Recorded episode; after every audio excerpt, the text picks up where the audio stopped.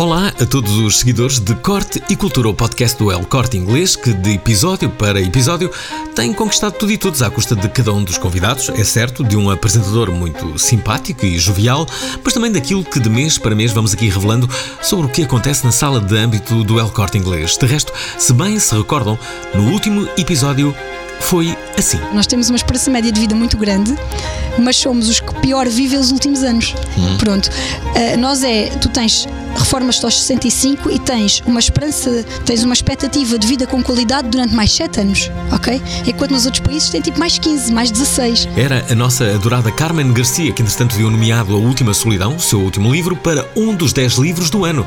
Mas isso foi no mês passado, porque neste a música é outra e a nossa convidada está muito ligada a ela, à música, e podemos dizer que é uma das maiores entusiastas na sua divulgação, em particular a ópera.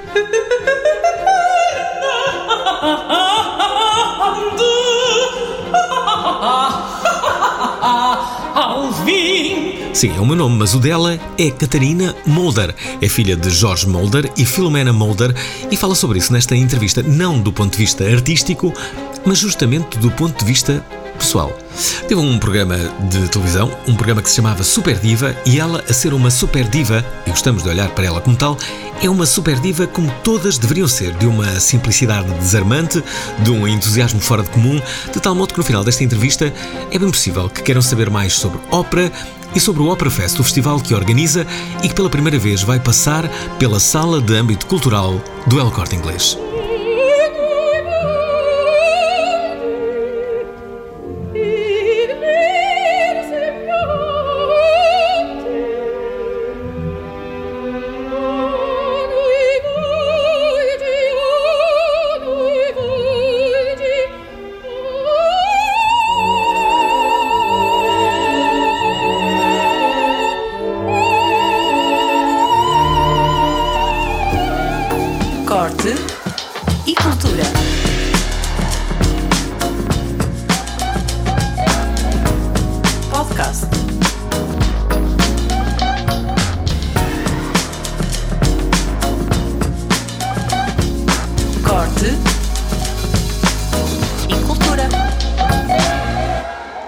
Deste podcast, a nossa convidada chama-se Catarina Mulder. É, é, como sabem, cantora, está muito ligada à ópera, é filha de um fotógrafo e de uma filósofa, na verdade, e não sei se essa, se essa herança lhe terá moldado a, a, a personalidade. Catarina, achas que não serias assim se, se, se os teus pais tivessem. Uh, fossem outros. Se fossem outros. eu acho que sim. Eu acho é que, que era. são muito especiais. É verdade, eu sei uma sorte grande. Ou seja, há pessoas que nascem com sorte logo com a família que nós não escolhemos. Nós vimos parar este mundo e não fazíamos ideia quem, são, não é? quem é que sim. nos vai sair na rifa. E tive muita sorte porque não só tive uns pais porque eles podiam ser um grande fotógrafo e uma ótima filósofa e serem péssimos pais, Sim. não é?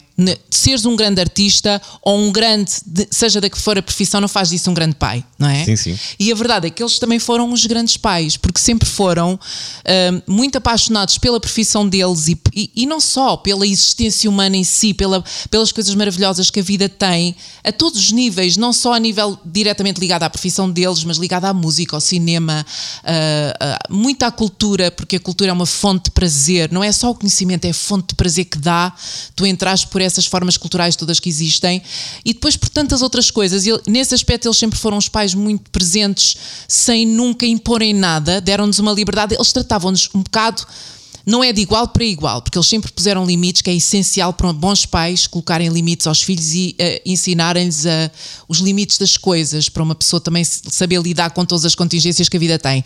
Mas, de facto, claro que seria diferente se não tivesse tido estes pais, se não tivesse tido a liberdade que eu tive desde pequena. Um, eu sempre fui muito determinada e eles sempre me deixaram uh, ir para a frente com as minhas escolhas, mesmo que eu depois me espatifasse. Eles sempre me deram a liberdade do erro, de eu poder me uh, uh, voltar para trás e dizer: é pá, afinal não era bem por aqui. Espera aí, lembras-te de alguma escolha na qual tivesses espatifado? alguma opção que tu depois percebeste que era errada? Opa, e... eu lembro-me, sei lá, que acabei o curso superior aqui de música. Hum. Da, da, da, Escola Superior de Música de Lisboa e que disse aos meus pais: Olha, vou para Viena estudar. Uh, e então fiz a mala, mas tipo com roupa para uma semana. e levava assim dinheiro para me aguentar uma semana, mas eu disse aos meus pais que me ia embora, que ia estar para fora, e eu ainda nem tinha entrado na universidade. Uh, e cheguei lá, claro que não entrei na escola. e depois, rapidamente, juntei os testões que eu ainda tinha, ainda fiz uma viagem até a Hamburgo para fazer uma audição para uma professora que me podia aceitar no ano seguinte, numa universidade uh, na Alemanha, para onde eu fui depois para Hamburgo.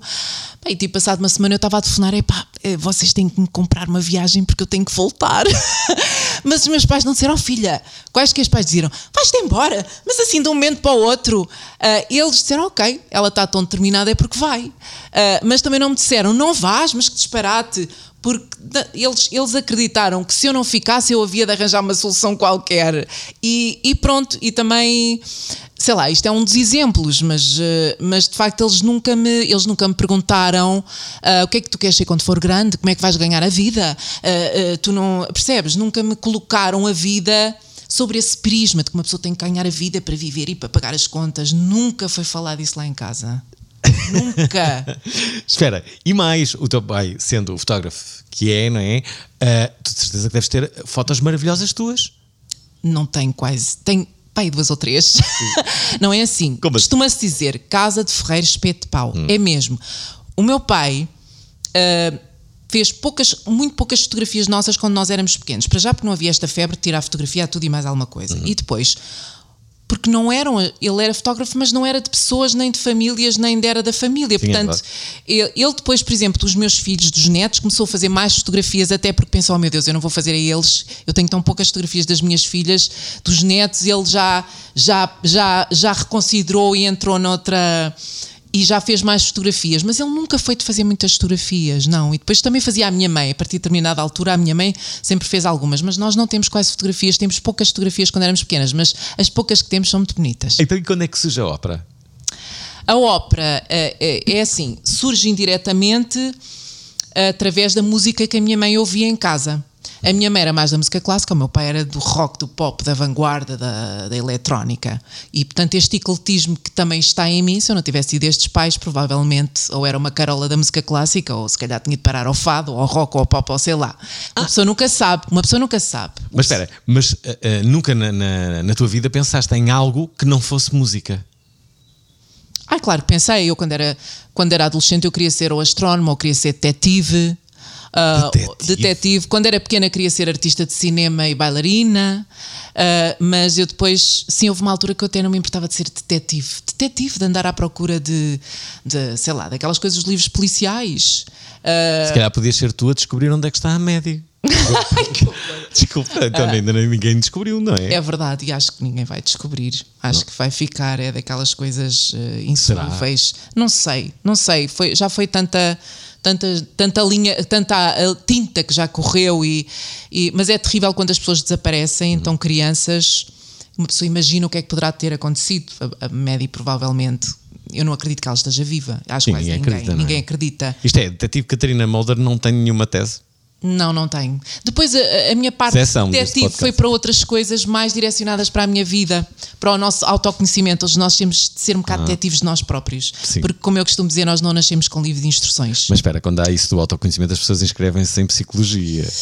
É muito hum, normal isso acontecer. É, mas por acaso eu nunca fui por aí fui sempre à procura de, de, outras. Eh, não tenho nada contra, uh, nunca calhou ir por aí, mas há tanta coisa que uma pessoa, independentemente de fazer terapia ou não, e, e, claro que a psicologia me fascina e hoje em dia uma pessoa pode ler tanta coisa e aprender tanta coisa sem necessariamente ter que fazer terapia ou, ou querer. Hum. Uh, há várias vias e há tanta informação que está disponível que uma pessoa pode, pode ir sempre à procura, mas uma pessoa tem que andar sempre à procura porque às vezes uma pessoa acha que até já se conhece e de repente faz uma coisa que contraria todas as teorias que nós tínhamos sobre nós próprios e que deitam por terra aquilo que nós achávamos que até éramos. Uh, e portanto, uh, quando tu começas a cantar, eu comecei a minha primeira grande experiência com ópera foi talvez aos 5 anos, quando a minha mãe começou, houve uma, uma fase que ela ouvia muito, que ouviu muito a flauta mágica. E a flauta mágica com a área da Rainha da Noite é fascinante, e aquela história de encantar, e aquela música do Mozart. Uh, e depois lá em casa, quando alguém gostava de uma música, aquilo ouvia-se durante um ano seguido, de manhã à noite. Eram aqueles LPs enormes e estávamos todo o dia em frente às colunas a ver as capas dos LPs, a sonhar e a ouvir. E portanto aquilo entrava no sistema. A ópera a seguir foi Don Giovanni, também numa versão incrível do Carlo Maria Giulini. E eu, nessa, primeira, nessa ópera, eu pela primeira vez consegui identificar o timbre de uma cantora. Porque quando nós não conhecemos a ópera, as vozes parecem todas muito parecidas, não é? Uhum. Se está a cantar ópera, aquilo parece tudo um bocado igual. Ok, é uma voz de mulher, ah, voz de homem. Mas uma pessoa nem distingue bem o timbre, é difícil. Isso é como em tudo, é como aos sabores. À medida que vais treinando, cada vez distingues mais, cada vez ouves melhor a, a, forma como os cantores cantam, fraseiam, o que faz o ADN de cada cantor e que faz tu conseguir, conseguir identificar para o timbre. E eu, de facto, um grande cantor tem essa capacidade. Tu ouves o Pavarotti e identificas logo a voz dele. Ou outra grande, a Calas também, tu ouves a Calas. Temos falar da Calas, não é? E Por causa Calas. do centenário.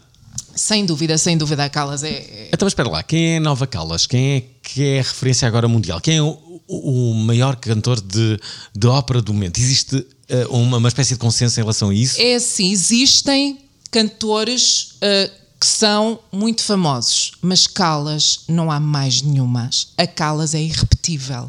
Porquê? Uh, porque ela porque ela de facto tinha um, um, talento gigantesco, ela tinha uma voz completamente fora do normal, percebes, Alvin? Ela tinha um instrumento que se podia considerar até que não era um instrumento, uma voz muito dramática, hum. mas ela conseguia fazer tudo com aquela voz, graças à cabeça dela e graças à força uh, artística que ela tinha. Ela, como, ela, como se costuma dizer, quando uma cantora consegue fazer os papéis todos, é uma absoluta.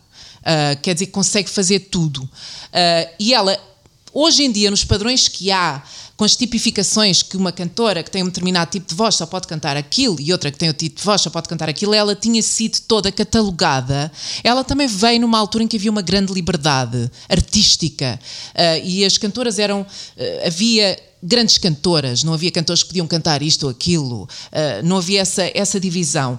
E depois ela tem uma inteligência, uma classe uma e trabalha com a emoção de uma maneira pá, que não vês cantores mesmo não, não, não, não há nenhum cantor que lhe chegue aos calcanhares mesmo. Há bons cantores há cantores que nos conseguem comover mas como há calas por isso é que ela hoje em dia ainda Alvin já morreu quase há 50 anos não é? Porque ela morreu muito jovem. Hoje em dia morrer aos 52 anos é jovem não é? Uhum. um, por que é que ela morreu ela, ela morreu, encontraram-na morta sozinha num apartamento dela em Paris e foi um ataque cardíaco, deve ter sido um ataque cardíaco. Mas suspeitava-se que podia ter sido, por exemplo, suicídio? Eh, não houve nunca, nunca houve tanta como houve com a Marilyn, não é? Uhum. Que suspeitava-se, tudo aponta que porque a Calas não era dada a essas coisas de. Era uma mulher bem mais equilibrada, era uma mulher diferente. Mas o Onassis partiu-lhe o coração. Ah, isso partiu, eu acho que ele, ele foi um bocado a causa da morte dela. Um, ele partiu-lhe mesmo o coração, porque ela, ela dizia, e nós no, no, agora no Opera Fest vamos falar a seguir, uhum. Vamos ter dois momentos muito, muito fortes da Calas. Vamos ter uma, também no El Corte Inglês, a conferência do Rui Vieira Neri, uh, que vai ser no dia 7 de setembro, às 6h30, na sala do Âmbito Cultural, Fenómeno Maria Calas. A, a Calas, mesmo 50 anos após a sua morte, continua a cativar novos públicos para a ópera, continua a ser um fenómeno. E só através das gravações. Um, e ela. Ah, e temos outro momento muito bom na Cinemateca, no ciclo Cine Ópera, que também arranca este ano no Opera Fest, uh, que é um filme de Tom Wolfe de 2018, que se chama Maria by. Porque é literalmente a Maria by porque é, são depoimentos dela a falar sobre ela própria, entrevistas de outras pessoas a falar dela, uh, de, de, momentos dela a cantar. Portanto, é sempre ela na primeira pessoa. E ela dizia, e diz neste filme, que entregava já tudo o que ela tinha conquistado com o canto e na carreira dela, enquanto cantora, se pudesse ter tido uma vida familiar normalíssima de marido e filhos. Ela diz isso? Ela diz já isso. viste? Já. Eu entregava já. Porque isso para mim era o mais importante. Ela não teve de todo uma, uma vida normal. Ela não teve uma vida normal e o facto dela não ter. Eu acho que isso começou a. Se ela tivesse ficado com aquele primeiro marido quem ela não gostava, se calhar ah, não ter tido marido e filhos, ela até nem se lembrava disso. Agora. Mas ia ficar com um marido que não gostava porquê? Porque ela foi para a Itália depois da guerra, uh, depois de ter feito audições, depois de ter vindo outra vez dos Estados Unidos sem dinheiro nenhum, com os pais também super disfuncionais com uma vida muito difícil uh, de, de, quem quase teve privação de, de, comida, como ela teve durante a guerra na Grécia, ela passou mesmo mal. Uh, e de repente teve um italiano que a ajudou a fazer carreira, portanto, que também lhe levou montes de dinheiro, porque claro que os contratos e tudo começou-lhe a tirar por trás, que era o Menini, que ela depois deixa quando conhece o Anassis. Mas ela, de facto, se calhar não teria pensado em ter marido e filhos se não se tivesse apaixonado loucamente pelo Onassis. Foi e, e, mesmo ela, ela engravidou, depois teve um aborto e depois ela queria ter ficado casada com ele. Ela queria ter ficado com ele. Portanto, o Onassis partiu-lhe mesmo o coração. Só que o Onassis apaixonou-se pela Jacqueline Kennedy. Achas que se apaixonou? Não o Onassis, Não, o Onassis era um parvalhão de um ricaço, como, pá, desculpem lá, mas quais os ricaços são os parvalhões, os que não são ricaços. Uh, e depois também quis mostrar ao mundo que ainda tinha power para arranjar uma gaja muito mais nova, tão famosa.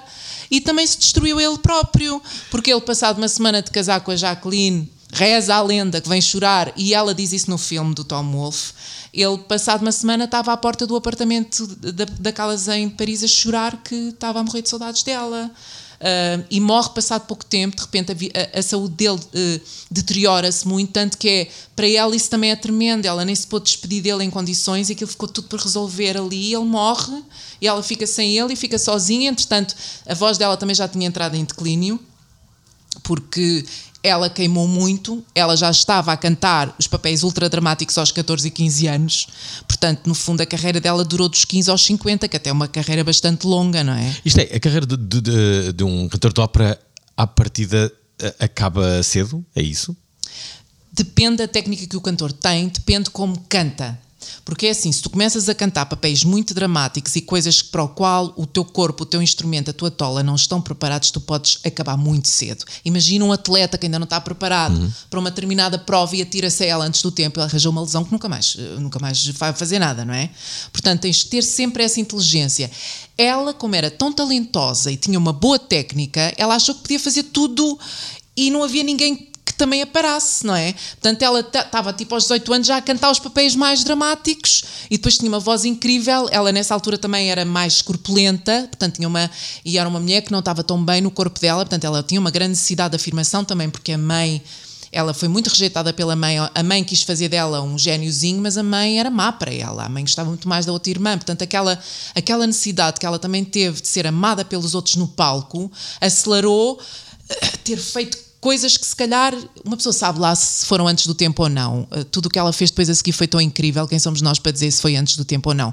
A verdade é que ela teve uma vida muito intensa e depois, quando ela conheceu, conheceu o Onassis, um, e começou-se a preocupar, começou a querer viver a vida dela. A voz começou a ficar para segundo plano e essas coisas não perdoam. A voz exige-o e um cantor de ópera exige estar sempre ali a 100%, é mesmo como um atleta de alta competição. Deixem-me só recordar a todos aqueles que estão a ouvir este podcast, a Corte e Cultura do Corte Inglês, que a nossa convidada é justamente Catarina Mulder. Ela vem aqui uh, pela sua ligação com a Sala de Âmbito Cultural, nomeadamente com a edição deste ano do Opera Fest, que começa no dia 18 de agosto e segue até 9 de setembro deste ano, é certo? Vai passar pelo Jardim do Museu Nacional da Arte Antiga, é certo, mas também vai passar pela Sala de Âmbito Cultural, nomeadamente com as comemorações do centenário sobre o nascimento da Maria Callas, que ouvimos aqui a história toda. Eu estou espantado com a história. Eu não sabia. a história, história dela também é trágica. Ela era trágica no palco e fora do palco. A história dela também tem um lado de tragédia. Sabes que há, há pouco tu, tu uh, mais do que uma vez, uh, disseste. Um, uh, ah, porque ela, uh, sim, porque ela era atriz e as pessoas veem muito a cantora de ópera, mas não veem também que é uma atriz de ópera. É quase. Porque uma cantora de ópera também tem que ser atriz. Um cantor de ópera também tem que ser atriz, é verdade. É um, é um, neste caso, ator, não é? Sim. Um ator ou uma, uma atriz é, Sim. tem que ser, e hoje em dia tem que ser um ator e uma atriz de cinema, porque estão sempre a ser filmados. E a Calas, naquela altura, uhum. estamos a falar anos 40 50, ela era uma atriz de cinema extraordinária. E nas poucas filmagens que há, tu ficas assim a olhar para ela, porque ela parece uma atriz de cinema a cantar ópera. Uh, a forma como ela se mexe, como ela olha, como ela interage, ela está longe. Claro que depois também que ele tem aqueles gestos operáticos dramáticos, mas ela era uma atriz e tu ouves isso na voz, percebes? Ela traz toda a personagem para dentro do som da voz dela. Por isso é que ela também é tão diferente dos outros. Ela traz esse patos do, do palco todo para dentro da sonoridade de cada, de cada personagem. Um, e, e, pronto, olha, eu acabei, já demos tantas voltas que a minha primeira relação com a ópera eh, não é, comecei na casa dos meus pais e depois foi mais aos 17 anos, depois de ter visto uh, ao, ao, ao, vivo uma cantora que me marcou muito. E, e a maior parte dos cantores era não a aquelas... Ferreira, um contralto aqui em Portugal. Hum. Fez um programa lindíssimo.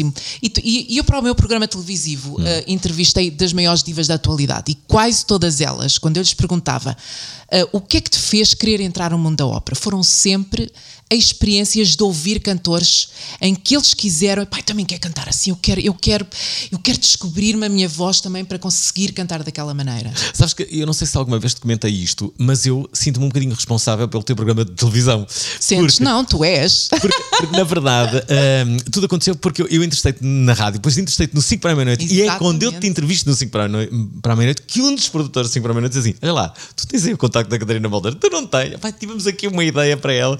Portanto, eu de certa forma tenho um bocadinho de responsabilidade. Ai, tens, sim, senhor Alvin, devo-te parte do Super Diva, não tenhas dúvidas. Tem royalties, como é que se está? É pá, isto, opa, tu não, não me fales nessas partes financeiras, que isso é sempre o, o calcanhar daquilo. Catarina Molder, nossa convidada, deixem-me só recordar que a Sala de Âmbito Cultural vai ter muitas coisas este mês. Corte e Cultura. Estão a ouvir um novo episódio de Corte e Cultura, o podcast do El Corte Inglês com Catarina Molder, que está aqui basicamente a abrir o livro. Ora, e se Catarina abre o livro, nós abrimos o programa deste mês da Sala de Âmbito Cultural do El Corte Inglês para vos dizer que continua o ciclo Objetos Tocados pela História, coordenado por José Pacheco Pereira e que dura até o dia 13 de julho. Este ciclo reúne e comenta os objetos que foram de algum modo tocados pela história. Esses objetos são de natureza muito diferente e pertencem todos ao arquivo e efêmera.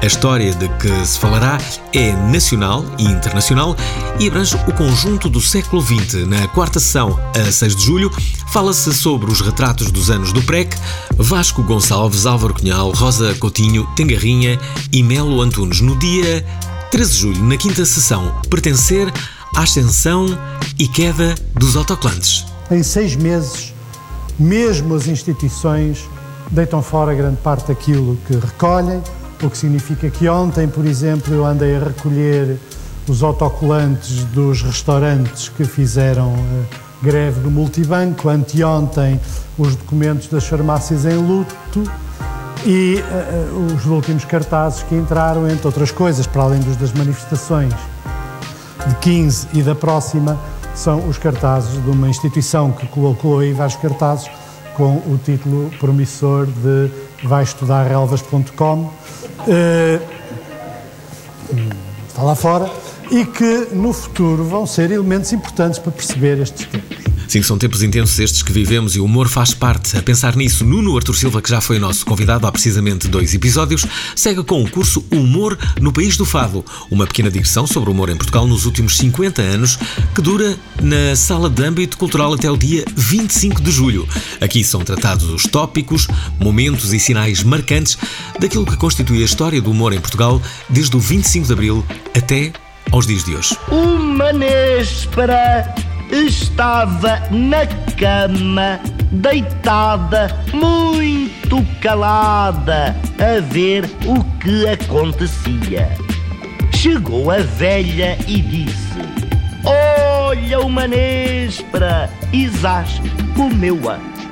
É o que acontece às nésperas que ficam deitadas, caladas, a esperar o que acontece. É, não é nada fácil ser Nespra, nem gerir tudo o que acontece nesta sala endiabrada do El Corte Inglês. Já agora, só para fechar, dizer que há ainda a destacar o lançamento de dois livros. O primeiro, póstumo, de Luís Carmelo, que se chama O Planisfério e que conta com a apresentação de Filipe Homem Fonseca. E o segundo, Uma Autoestima Sem Tamanho, de Carmo Souza Lara. O primeiro é dia 10 de julho e o segundo, dia 12, ambos às 18h30. Agora, também é verdade que o livro passou a existir em determinada altura e há de haver uma altura em que este objeto vai, vai desaparecer, é como a vida, não é? Eu, por exemplo, se a gente ler as cartas ao Lucílio do Seneca Sim. e ele ia buscar livros ao Porto que lhe enviavam. Há lá uma carta que ele descreve, mesmo não está no Porto, à, à espera dos livros, e o livro era um volume que ele ia buscar. Não é? Esta ideia de, de sacralização da arte é uma coisa também recente, é uma coisa que vem do iluminismo para cá, não é? E, portanto, nós habituámos-nos durante todo este período moderno, no século XIX e grande parte do século XX, a que a literatura e o escritor, o escritor era uma, uma espécie de senador do espírito, não é? Eu lembro do Aquilino, já muito velhinho, mas era, era, era respeitadíssimo por todos, os escritores eram heróis. Ora, nós entramos numa época aí há uns 30 e tal anos, em que isto mudou radicalmente, em que os heróis passaram a ser imagens efêmeras, figuras, silhuetas indistintas que ninguém conhece, e a literatura tem uma tendência a transformar-se num nicho e, portanto, a ficar no recanto das livrarias e no recanto do pensamento e no recanto das casas, mas eu acho que isso até é saudável, quer dizer. Isso até acaba por ser saudável de algum modo. A literatura tende a afastar-se do mainstream, onde o que domina são coisas em fluxo, completamente diversas daquilo que é a tradição, especificamente literária e, e, artística. Bem, dá que pensar, não dá? Mas gostamos também nós de entender que somos um imenso nicho que está aqui justamente para o tornar maior. E maior é a estrela, a super diva deste episódio que se chama Catarina Mulder e que, entre outras coisas, nos diz que Maria Callas é incomparável e que o tempo que lhe sucedeu não trouxe outra igual.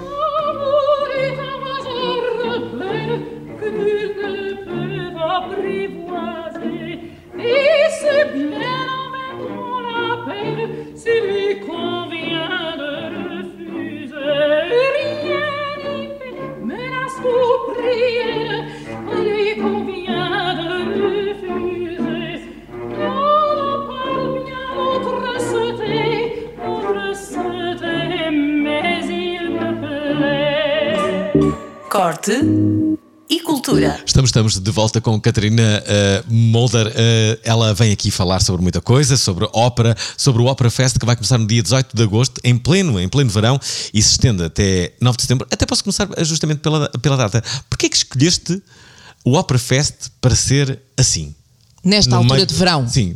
Precisamente por causa disso, que não há oferta na cidade. Os teatros estão fechados e Portugal e Lisboa precisava de estar na rota dos eventos internacionais de ópera, al fresco, no verão. E Portugal e Lisboa não estavam. E finalmente o Opera Fest nasceu em plena pandemia, em 2020. E aliás, tu fizeste lá o- num programa da Rank, Sim, lembras? sim, lembro perfeitamente. Uh, antes do, do ensaio de imprensa tiveste lá, tivemos lá a gravar Uhum. uh, em direto e foi espetacular. Uh, e desde então tem sido sempre anual e acontece nessa altura em que as pessoas querem mais fruir espetáculos ao ar livre. E este ano, todos os anos temos um tema, este ano é entre o céu e o inferno, entre os prazeres supremos e os medos mais tenebrosos, e arranca logo com a Carmen do Bizet Bem. segunda ópera mais vista de sempre, uma obra-prima com ritos musicais do início ao fim e uma grande, um grito eh, pela emancipação feminina e foi isso que fez, eu tô- é- isto é uma- é- já é uma coisa que eu tenho vindo a explicar muitas vezes, mas foi isso que explica também o flop de uma ópera, que é uma obra-prima como esta da sua estreia. O Bizet saiu também de coração partido,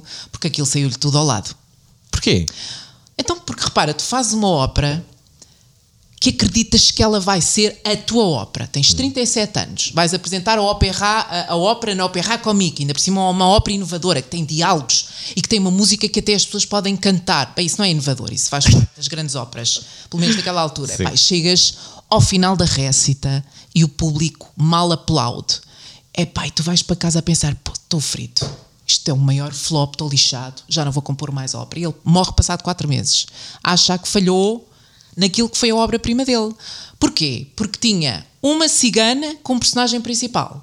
E como se não bastasse, ainda tinha uma mulher que dizia que o, passo, que o amor era como um pássaro selvagem, que trocava diamante como quem troca de camisa e que não se subjugava ao jogo masculino. Ela mandava, ela decidia o que é que queria quando queria. E mais, ela Hoje seria um sucesso. foi um sucesso. Passado um ano, as pessoas rapidamente adotaram o tema, até adotaram o facto de ela ser cigana, porque até era pitoresco. E pronto, adotaram. Passado um ano, a ópera era das óperas mais vistas de todo o mundo. Estava por todo o mundo. E ele já morto e enterrado sem saber o sucesso que estava a ter. Pronto, a vida é Não lixada. devia, não devia ser possível, não devia ser possível. As pessoas, as pessoas que faziam ter sucesso tinham que ver em vida.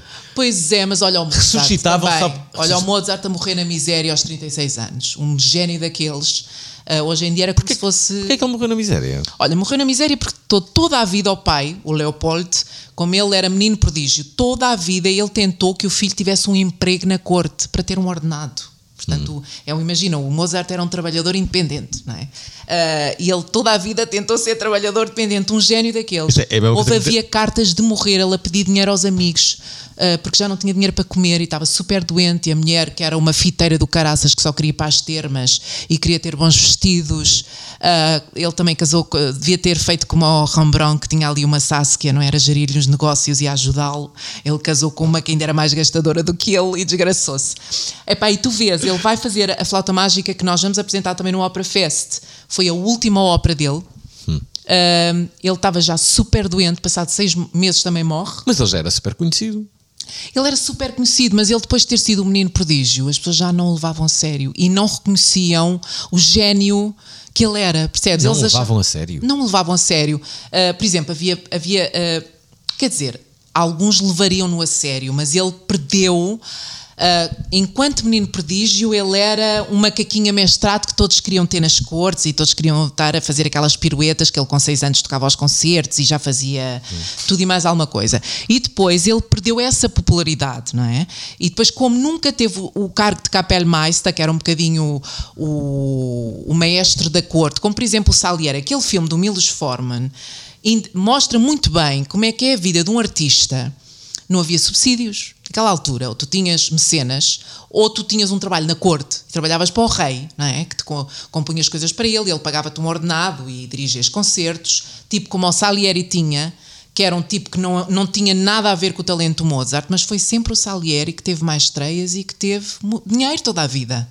O Mozart era um miserável que recebia o dinheiro de umas encomendas, gastava o dinheiro todo, depois já não tinha mais dinheiro, depois andava, pronto, andava a tentar sobreviver. Mas nessa altura não achas que havia. hum, Eu acho que hoje em dia eh, isso seria mais improvável. Eh, sei lá, hoje a observação que mais vezes eh, ouço é que as pessoas só, só têm o seu reconhecimento quando saem do- dos seus países. Em Portugal eh, ouve-se muito isso, não é? Ah, as pessoas só têm eh, um reconhecimento por parte de- dos próprios portugueses quando saem dele, de, de- de- Portugal. Mas nessa altura é muito pior, que é, as pessoas só tinham reconhecimento quando morriam. Eu acho que isso às vezes ainda ah, acontece. E não é só em Portugal. Claro que em Portugal, como é um país pequeno, tudo o que é pequeno é mais pequeno. Portanto, Certo. é tudo mais pequeno, é tudo mais difícil, há mais inveja, há mais coisas. Nos países grandes também há muito mais oferta. O talento também. eh, e também são grandes porque capitalizam o talento, não é? Não têm vergonha do talento, ou não fingem que ele existe. Uma pessoa é pequena porque também não sabe capitalizar os grandes que tem. Pronto, eh, isto é mesmo assim. Mas eh, é assim, uma pessoa nunca é rei, às vezes, na sua própria casa, no seu próprio país. E isto não é só em Portugal. Acontece em muitos países. Na Áustria também o Mozart não era rei. No entanto, é, quem é que conhece a Áustria hoje em dia culturalmente? É o Mozart, é o grande gênio austríaco, não é? Ah, e e, ah, agora, uma coisa é certa: no tempo, na época em que uma pessoa vive, há sempre aqueles que são hábeis a ter dinheiro, a serem famosos, a que os mídias gostem deles, e depois há aqueles que são mesmo grandes e são esses que vão ficar no tempo. E muitas vezes esses grandes, na sua época, não só não são reconhecidos, como têm uma vida miserável e difícil. Eu não estou a dizer que toda a gente seja assim, mas é muito comum ser assim. Até porque às vezes os grandes já estão mais à frente, estão a criar coisas que o tempo ainda não está a perceber, ainda não assimilou bem o que é que tem ali. Olha, vê o Van Gogh, não é? Sim, Eh, outro que, que também não, não, não, não viu em Eu vida. já não falo do Camões, que era um gênio absoluto. Olha, olha o Fernando Pessoa, mas o Camões é chocante, não é? Um- ainda é chocante, até porque às vezes dão aquele prémio a pessoas que, por amor de Deus, eu aqui mando a minha boca, até deviam ter vergonha. Ah, porque é assim, Camões é Camões, tem que ser para pessoas grandiosas. Sorry.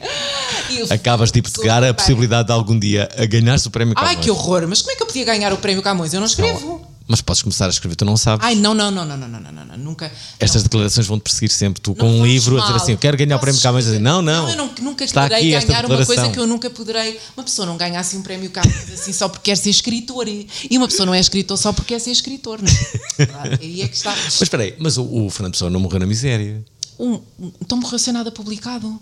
E era um contabilista, não era? Era uma. Mas uma não era- nunca viu nada. Ele não morreu na miséria, mas as pessoas não conheciam, não, não havia uma. Perante o público, já viste, não havia nada publicado, ele estava no seu mundo e morreu no seu mundo. Nem conheceu a internet. Ainda bem. De certa forma, a internet também tem coisas horríveis. Tem Mas coisas olha, muito boas, mas, mas, tem coisas horríveis. mas para as pessoas que queiram ah, perceber, sei lá, muito, muito trabalho da Maria Callas, é muito fácil agora ir ao Spotify e rapidamente Rapidamente, ela está por todo lado. Até no YouTube conseguem, por exemplo, olha, vejam eh, a área Casta Diva da Norma, que ela canta em Paris, tão lindo. Ou até a Habanera da Carmen, esse é um must. Mas também podem ver o segundo ato da Tosca, eh, dela matar, ainda por cima com o Tito Gobi. Estas imagens também poderão ver no filme do Tom Wolfe, mas estão no domínio, estão, no- estão na, estão na net. No YouTube é muito, é muito fácil eh, vê-las na net. Eh, e e, e pronto, ela de facto é sempre inspiradora. Ela inspira gerações e gerações também de cantores. Ela própria, eh, pronto, é, um- é uma estrela que está sempre a brilhar no firmamento, mesmo que não esteja cá. Ela está sempre, acaba por estar sempre. Olha, nós não temos muito mais tempo, mas eh, já vamos voltar aqui para a terceira e última parte desta conversa com Catarina Molder a propósito do Opera Fest, que passa pela primeira vez pela sala de âmbito cultural.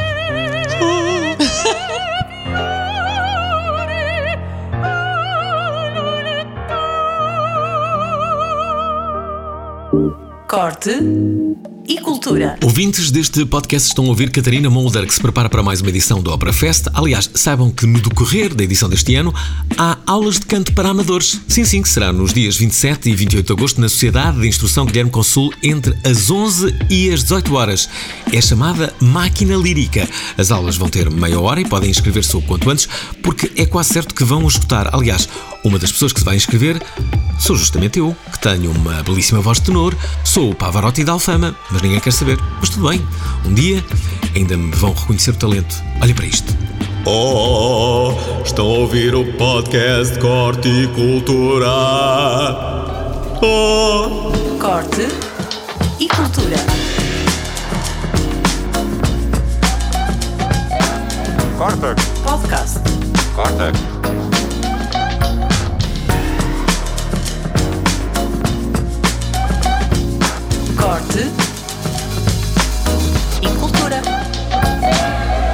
Estamos mesmo na parte final com Catarina Molder, eh, que tem aqui esta ligação com a sala de âmbito cultural do Acorte em Inglês, razão pela qual viemos, viemos ter com ela, viemos ter com ela para saber tudo sobre a edição deste ano do, do, do Opera Fest. Há pouco estavas a dizer que agora tens que falar das outras óperas, não é? Exatamente. Portanto, aqui uma- saímos uma da Carmen, centralização. da flauta mágica. Não se esqueçam que a flauta mágica também é para o público do futuro. É, será em português, na versão maravilhosa do Alexandre Delgado, para toda a gente poder cantar a área da Rainha da Noite, aquela que é super fácil, que os vocalizes todos vão conseguir.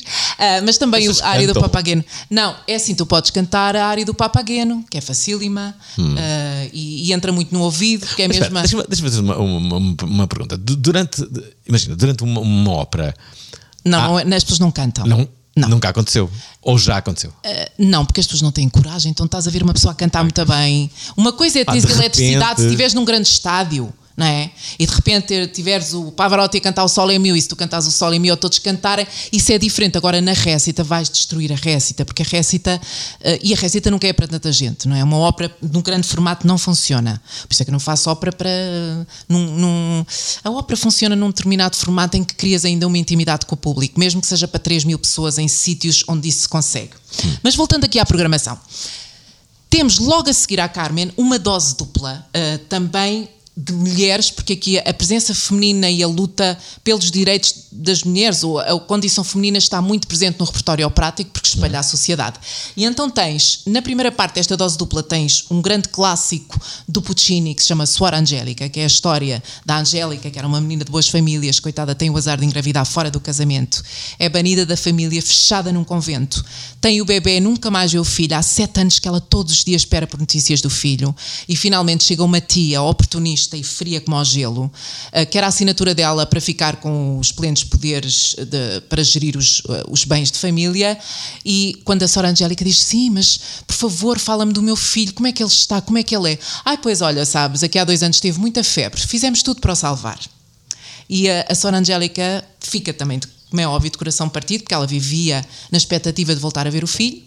Toma umas ervinhas, que, ela, que era a curandeira lá do convento, mata-se, ou, ou, ou melhor, vai a matar-se e descobre que está amaldiçoada porque a igreja condena ah, o suicídio. Portanto, a pobre da Sora Angélica é duplamente castigada, perde o filho e ainda morre castigada pela igreja. Bem. isto é vida, é difícil. Ah, uma choradeira pegada com a música mais linda do Puccini e sabem, o Puccini, a irmã do Puccini, era freira. Portanto, o Puccini tinha uma especial predileção por esta ópera, eh, que vai ser mostrada com outra ópera, que vai ser apresentada com uma ópera que se chama Rigor Mortis, eh, uma ópera em estreia absoluta, a primeira ópera do Francisco Lima, do jovem Francisco Lima da Silva. Esta eh, em torno de um homem que morreu, mas curiosamente continua a ver a vida à volta dele. E está muito espantado porque pensa, então afinal morrer é, é isto, afinal não é assim tão mal. Eu pensei que era a ausência total, afinal ainda vejo o que é que se está a passar. Ah, e portanto é, é- é uma ópera muito gira que tem, muito gira tremendamente, também tem um, um- um humor negro muito forte, mas é uma, do- uma dose dupla de emoções fortes. Aqui dia 26 e 27 de agosto eu vou ser a Sora Angélica, Ah, Ah. vou ser a Sora Angélica, vou fazer de freira. Ah, e também vou fazer da mulher do Arthur, que também se mata. Portanto, é assim, não tenho hipótese. Isto é só culpa. Portanto, vais morrer em palco, é isso? Vou morrer duas vezes. Numa noite, hã? Quem é isto é um luxo do caraças. Quem é que pode morrer duas vezes numa noite? Só tu. Só, tu. Só eu, só eu. Portanto, não percam, que a Catarina Molder vai morrer duas vezes numa só. É verdade. Na mesma noite. E à frente de todos. E à frente de todos, é verdade. Depois, temos novos parceiros de programação também este ano, para além do, do maravilhoso corte inglês, ah, onde apresentamos ah, ah, o Fenómeno Maria Callas, a conferência e o, o- também o curso livre à descoberta da ópera pela Inês Tomás Almeida, dias 4 e 6 de agosto às 6 e meia.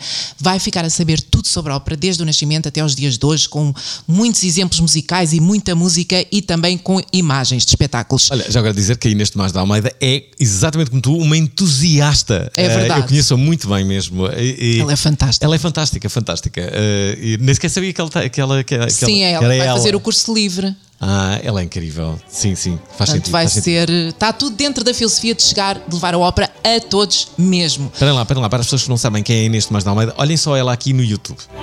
Olá, bem-vindos ao 5 Minutos de Música. Eu sou a Inês Tomás Almeida.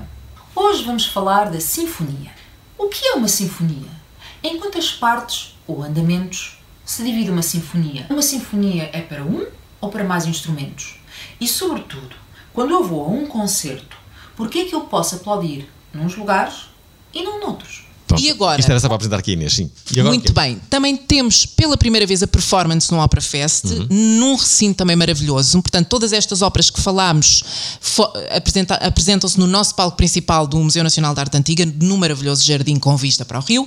Mas também temos no Teatro Romanas Forças Ocultas, uma performance de Gustavo Sunta que vai, vai explorar as forças ocultas da vida a partir de um poema de Cesare Pavese que a morte virá e terá os teus olhos. Oh.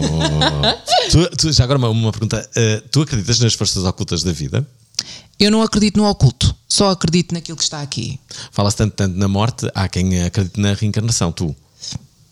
Eu acho que não, acho que uma pessoa tem uma vida. Porque é assim, se eu já cá vim, também não me lembro. Portanto, o que é que me serve? Sim, mas imagina. imagina, imagina que era possível. Achas que a banda sonora no, no céu seria tipo ópera? Acho que não, porque eu acho que o céu também é infernal. Eu não acredito mesmo, não. Não. Não, Não há- não não acho há- que não não seria ópera. Isso é. Não sei, eu acho que não.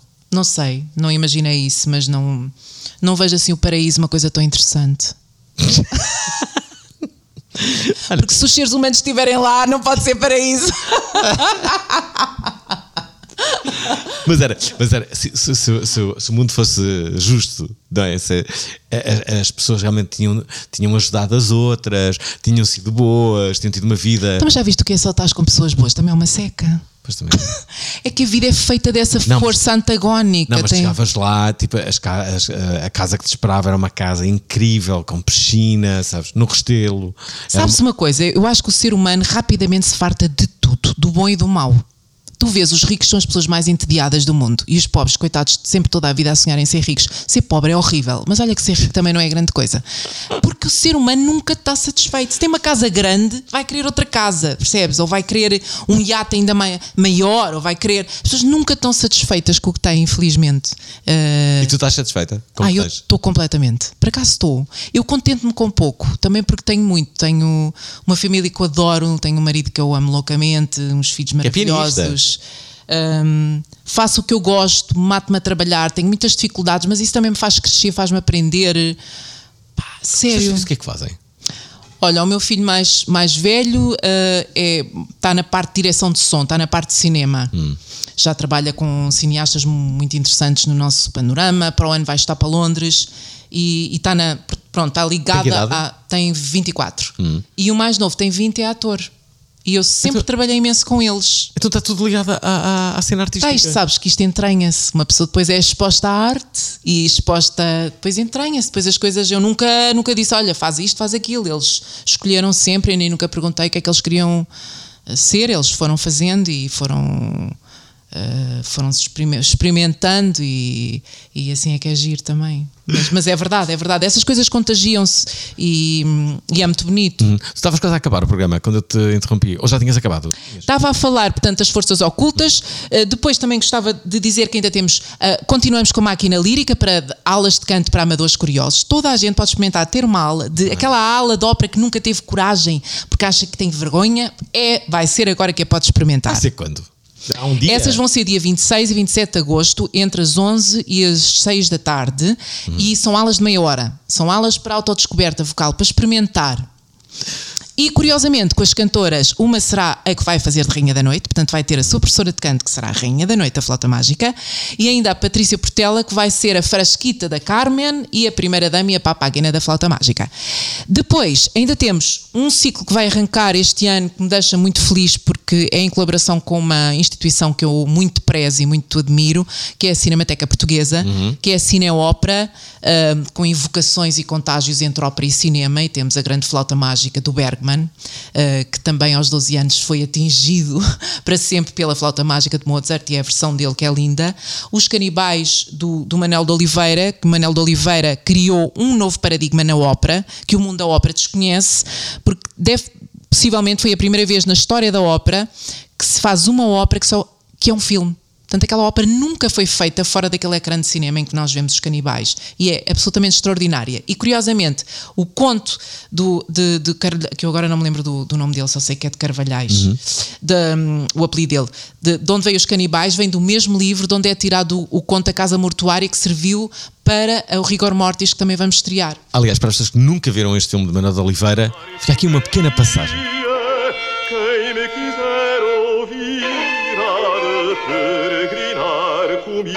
Comigo pela alta sociedade onde se canta em vez de se falar. Hei de levá-lo a bailes e a festins e despertar-lhe interesse com mistérios, amores e ciúmes dos que se armazenam nos romances que giram. Ah, quantos de vocês é que nem sequer sabiam que isto tinha acontecido? Sim, sim, Manuel de É verdade, é verdade. E já viste a pobre da Margarida? Eu até costumo dizer, por favor, antes de irem para, para casar com alguém, vão para a cama com ela, porque ainda lhes acontece como à Margarida. Têm que conhecer bem o vosso parceiro, porque nunca sabe o que é que vos pode sair na rifa. Conselhos sentimentais eh, da nossa convidada de hoje, Catarina Cuidado, Molda. cuidado, que isto é só a vida. E depois, no cine, na Cineópera, como já tínhamos falado, o último filme é então dedicado a Maria Callas, Maria by Callas. E terminamos o festival, como costuma ser, com a raiva operática Entre o Céu e o Inferno. Vale tudo, ah, dos contágios e uma festa cheia de dança entre o mundo pop e a ópera. Acho maravilhoso. Estamos quase a acabar este programa. Catarina, última pergunta. O que é que te falta ainda fazer? O que é que tu gostavas de fazer? Já fizeste um programa de televisão? Tens agora a criação deste extraordinário eh, festival? Olha, És cantora? o que eu quero, o que eu queria muito arranjar dinheiro era para fazer a minha próxima série televisiva, que é uma série de ficção, em que eu, Alvin, já, já tenho a música maravilhosa, porque cada episódio tem um- um- a, a música, é uma história diferente, portanto não tem sequência narrativa, é tipo Hitchcock Presents, mas com ópera. Ah, Chama-se. Ai, não vou dizer o nome, porque ainda me, ainda me copiam o nome, ah, e eu não pode ser, que isto ainda não, não foi feito. não é? Mas queria muito fazer esta série, Alvin. Tô, vou pôr a minha energia, vai ter a colaboração de realizadores de cinema portugueses fantásticos, de atores, de cantores. Queria muito pôr de pé este projeto. Já Vou-te ando vou- contar uma ideia que eu tive, a ver, que, é- que era assim, já vais perceber o que é que eu estou a contar é esta ideia. A ideia era esta. Portugal tinha uma empresa, que até podia ser uma empresa, eh, imagina, podia ser uma empresa estatal, mas era, também podia ser, eh, podia ser uma, uma estatal e uma privada. E era com os melhores vendedores portugueses, em várias áreas. Vendedores de prédios, vendedores de produtos, não sei o quê. E então, eles eram 10 vendedores. E tu chegavas, mas eram os melhores de, de- de- de- Portugal. E, eram pagos, havia uma entidade que pagava esses vendedores. E era só para quê? Para projetos de pessoas que iam lá. Imagina tu, eu queria fazer uma série. E, e os 10 melhores vendedores de Portugal dizem: então vamos vender essa série. eh, em dois Opa, era, meses." era isso que eu precisava. Não era incrível? Era empresa espetacular. assim. Ai, adorava. Era uma empresa que. Então diga lá qual é o seu projeto. E tinha uns 10 melhores vendedores. Eram tipo os tubarões, não era? Como havia aqueles Era. sharks, só que em vez de ser para coisas de empresas só, também envolvia Era- outros era- projetos. Era para tudo, não era só uma cena Era artística. Era. Eu tive Sim, aqui sim. uma ideia para construir uma ponte e eles achavam tipo. "Uhum, muito bem, eh, aceitamos o desafio. Os 10 melhores vendedores iam em busca. Não era incrível? Era espetacular, Pronto, era assim, uma senhora. Está muito à frente, muito à frente, Pronto. sim, senhora. Olha, nós não temos é, é, mais tempo para, para falar contigo. Quero agradecer-te, Catarina, por, por, por, por esta entrevista. Desejar-te boa sorte aqui para o Opera Fest. Eh, vai ser muito interessante, sobretudo para as pessoas que nos estão a ver e que têm já esta ligação eh, com, com a sala de âmbito cultural, perceberem que este festival também vai passar por lá. É verdade, é verdade. Eu Vai fiquei- passar mesmo por lá. Fiquei muito curioso com os dias 26 e 27, o dia das audições de- de- das pessoas que, que podem ter uma Das aula aulas de canto. Isso é incrível. É a máquina lírica. Todos nós temos uma máquina lírica que podemos pôr a funcionar se quisermos. Quem é que, que- não, não havia um não era o Passo Coelho que, que, que, eh, que cantava? Eu acho que sim. Eu acho que sim. E mais que quem é que tu cantava. achas que tinha boa voz? António Eu, Costa. escolhi, eu os políticos, não vamos falar de políticos, Ok, ok. Não, não vamos falar de voz. Eu acho que há, mas o António Costa, sem dúvida, que tem uma ótima voz. É um barítono ali, So- provavelmente Os verdiano. últimos, os últimos, há, há que dizer com, com, com honestidade, atenção, eh, não estamos a entrar pela via política, mas os últimos dois primeiros ministros têm uma ótima voz. Tem, mas o António tem muito melhor do que o outro. Achas? Acho que o outro era assim mais afetado. O António é mesmo bem. ah, era mais afetado. Não, o António está mais liberto É? e tem uma voz com mais power. Muito Ok, mais ok. power. Vês alguém eh, da, da, da- da- da comunicação que podia ter uma boa voz para, para, para a ópera? Tu ligas a isso? Ou nem sequer. eh, Claro, uma pessoa ouve os timbres e há timbres que nos marcam mais do que outros. Assim, voz para a ópera, não sei. Mulher, homem, não? Não, não sei. Não sei. Mas de facto, António Costa, quando abria a boca, uma pessoa sentia o power da voz dele. Porque não é toda a gente que tem assim uma voz. Ah, É verdade, tem muita é- pena, mas nem todos têm o mesmo um bom instrumento. É, olha, e Sorry. e nu- nunca se sabe se não teremos uma, uma surpresa, não é? Quando António Costa acabar a. Eu acho que ele até uma vez me disse que era, eu não sei, agora se calhar estou aqui a enganar-me, que era um bocado desafinado, mas se calhar até canta bem. Pe- Peço, desculpa, porque de facto a voz é muito boa. Quando ele liga ali o turbo diesel, oh, cuidado com ele. Nós vamos ligar, mas ao Turbo Diesel para acabar com este, eh, este programa com Catarina Molder. Obrigado a todos por, eh, por, eh, por nos terem ouvido. Esperem pelo próximo episódio. Vamos acabar com mais sugestões na Sala de Âmbito Cultural. Beijinhos, Catarina. Beijinhos, obrigada. Corte e cultura. Por acaso, não vamos apenas ir só porque este podcast vai de férias e sugestões também. Ora, espero que tenham gostado de ouvir este episódio, onde muito falamos sobre ópera. Não percam por nada a próxima edição do Opera Fest, de 18 de agosto a 9 de setembro. Se não forem, a Catarina Mulder vai ficar triste e não a queiram ver chorar. Não se esqueçam que ela é uma super diva. E as super divas choram muito. Bem, de resto também nos rimos muito neste episódio e ficamos a saber que o Onassis foi um bandido, ou como diriam os nossos irmãos brasileiros, um cafajeste e deu cabo da vida de Maria Callas, me dá a impressão que terá morrido justamente de desgosto de amor. Fora isso, ficamos também a saber que Mozart morreu na miséria e, como de costume, pelo menos naquela altura, sem saber no fenómeno que se transformara. E pronto, não temos mais nada a dizer a não ser obrigado por nos escutarem de novo e a certeza que muito em breve voltaremos. Muito em breve. Corte e cultura.